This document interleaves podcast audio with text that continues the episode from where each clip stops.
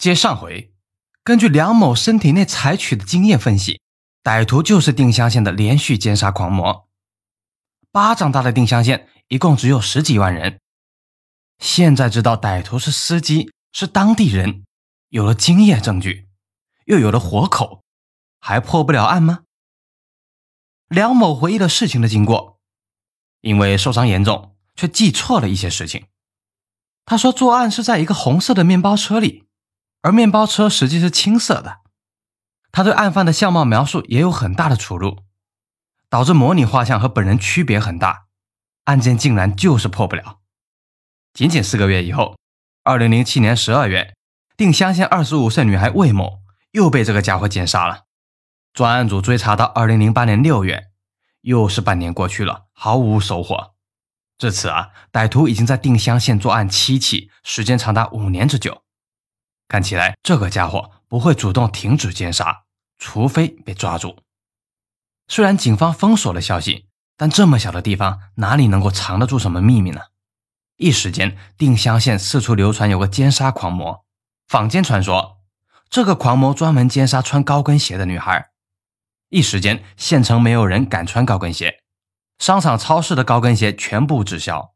随后又传说。狂魔专门奸杀穿着时髦性感的小姑娘，一时间，年轻女孩纷纷脱下好看的衣服，尽量打扮的土气一些。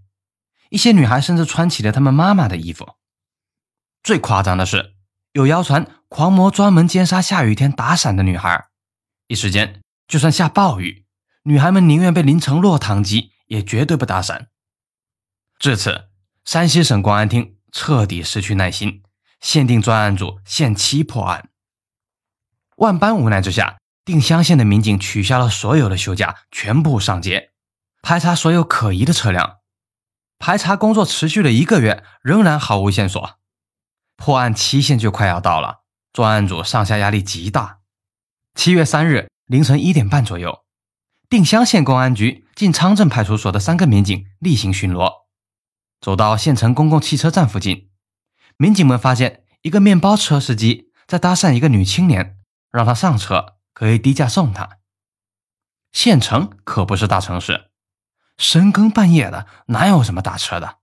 什么司机会为这点小钱晚上还出车呢？民警们立即上去盘查，司机发现民警拦住他的车，顿时有些慌张。民警发现司机是个四十多岁左右的中年人，矮胖，其貌不扬，头发有些自来卷，留着八字胡，留小胡子。哎，幸存者刘某不就说歹徒留着小胡子吗？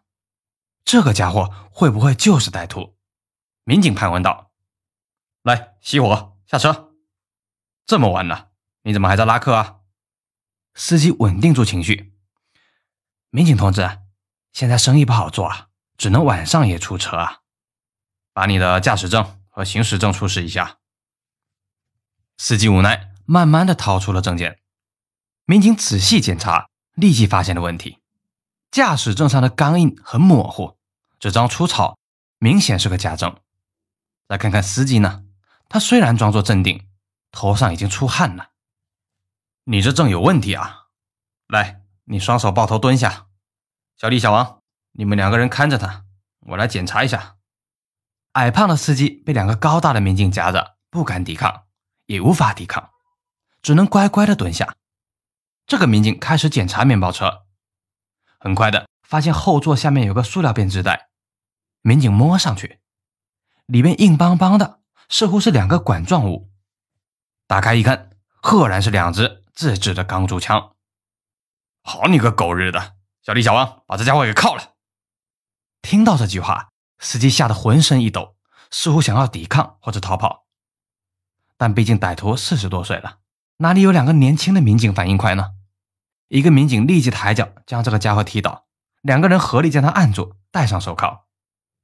司机被押送到警局，连夜审讯。公安局老民警很快就认出，这个人是赵在新呐，也就是九八年十二岁女孩被奸杀案中的一个嫌疑人。那个案子中，因赵在新有不在场的证明，被排除了嫌疑。赵在新这个家伙倒是很硬。无论警方如何盘问，他始终不交代。只说自己是军迷，喜欢枪，所以私下造了两只。警方又不是弱智，自然不会相信他的鬼话。民警们一边对赵在新抽血进行 DNA 检测，一面对他的家进行搜查。DNA 检测要送到太原去，二十个小时才会有结果，要耐心的等待了。而对赵在新家的搜查，很快有了重大的收获。面对民警。赵在新老实巴交的妻子吓得浑身发抖，语无伦次。妻子结结巴巴地告诉民警，赵在新有个做木匠活的小屋，不准他和孩子进去。有一次，儿子偷偷溜进去了，被赵在新发现了，痛打了一顿，打得住进了医院。民警们立即用撬棍撬开了门锁，冲进这个小木屋。眼前的一切让他们震惊无比，这里面几乎就是一个军火库啊！两支自制的钢珠枪，雷管二十枚，炸药三公斤，导火索二十米，以及大量的自制子弹、火药等等。根据弹道的鉴定啊，其中一支枪就是之前杀害多名女性的凶器。另外，又发现了被拆散的老式手枪三支，这三支手枪是二零零二年七月十一日西河头地道战展览馆失窃的枪支。这边呢，DNA 检测。也有了结果，和受害者女性体内的精液对比完全一致。现有证据可以完全证明赵在新就是连环奸杀恶魔。为了稳妥起见，警方带着幸存者梁某进行了辨认。梁某战战兢兢地看了几眼，却也认出了赵在新就是那个小胡子司机。这证据确凿，还如何抵赖呢？于是，三十个小时之后，也就是七月四日中午。赵在新放弃了抵抗，承认自己就是定襄县系列奸杀恶魔。赵在新，一九六七年出生在定襄县寿禄乡向阳村普通的农民家庭。赵家孩子很多，并不富裕。即便如此，赵在新的父亲还是比较重视孩子的教育的。在父亲的督促下，赵在新读完了初中。赵在新是个恶魔，但也是一个比较聪明的人。他的成绩平平，却颇有艺术天赋。初中毕业以后，赵在新对中考、高考没什么兴趣，去报考了太原的美术学校。因为基础课分数不够，赵在新没有考上。从此以后，赵在新无心继续读书，开始进入社会讨生活。他拜了一个当地的师傅，学会了一手精湛的木匠手艺。在学木匠的同时，赵在新也学会了油漆手艺。学艺期间呢？师傅发现赵在新这个人平时沉默寡言，似乎很老实，但其实做事偏激，很吓人。赵在新天生冲动，喜欢走极端，骨子里还很凶恶。学油漆手艺时，一次赵在新因鸡毛蒜皮的小事和师兄吵架，赵在新不在理，说不过师兄，竟然将一桶油漆从师兄头上浇下，差点把师兄的眼睛给弄瞎了。师傅认为赵在新这个人很危险，迟早会出事。油漆匠加木匠，赵在新自己吃饭是没问题了。只是赵在新自视甚高，认为他自己不是普通老百姓。一九八八年，二十一岁的赵在新和邻村一个女孩结婚，妻子文化程度不高，长相平平，但身体粗壮，吃苦耐劳。